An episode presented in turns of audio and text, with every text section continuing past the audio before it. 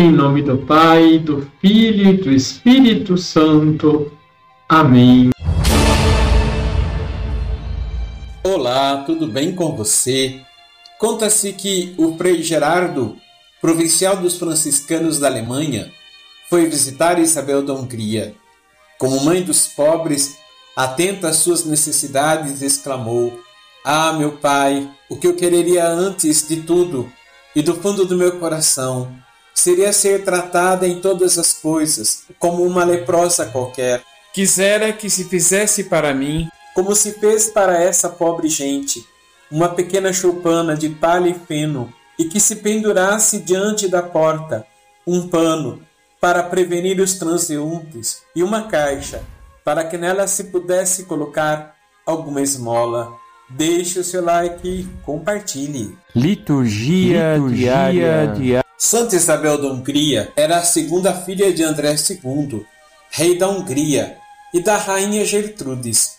Ela nasceu no dia 7 de julho de 1207. Logo depois do seu nascimento, no tempo em que os acordos entre as nações eram selados com o casamento, Isabel fora prometida em matrimônio a Luís IV, duque hereditário da Turíngia, atual Alemanha. Seu noivado aconteceu quando ela tinha quatro anos. Luís tinha onze anos de idade. Depois de alguns anos, morreu o conde e o Luís IV assumiu a coroa, quando se casara com Isabel, em meio às grandes festividades. Juntos viveram um matrimônio abençoado e tiveram três filhos. Isabel era uma mulher de oração e de forte espírito de caridade, e por isso mesmo generosa em meio aos sofrimentos, muito preocupada com o bem do povo. De sua parte, o Senhor sempre a socorria. Seu esposo Luís IV foi para as cruzadas, acompanhando o imperador Frederico II, e veio a falecer em Otranto. Esse acontecimento a fez sofrer muito, uma vez que seus cunhados a expulsaram com os filhos do castelo, em pleno inverno.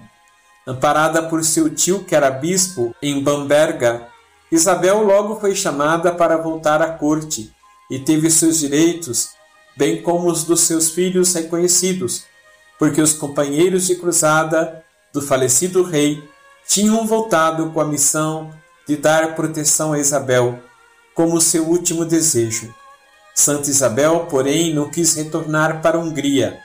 Além disso, renunciou a títulos de nobreza e tornou-se membro da Ordem Terceira de São Francisco.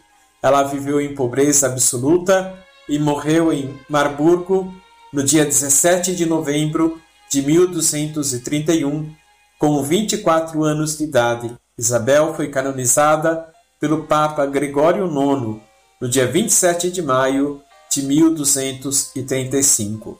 Vamos rezar?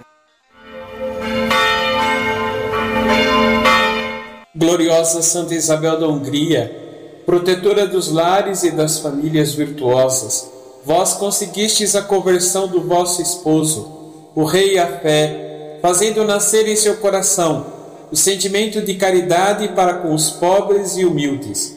Vós dedicastes vossa alma à caridade e destes às famílias desamparadas vosso socorro.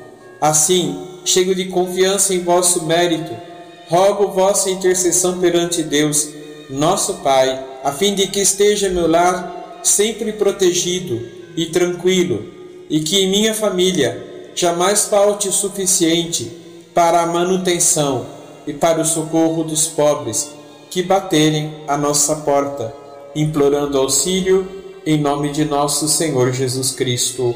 Amém. Abençoe-vos o Deus Todo-Poderoso, Pai, Filho e Espírito Santo. Amém.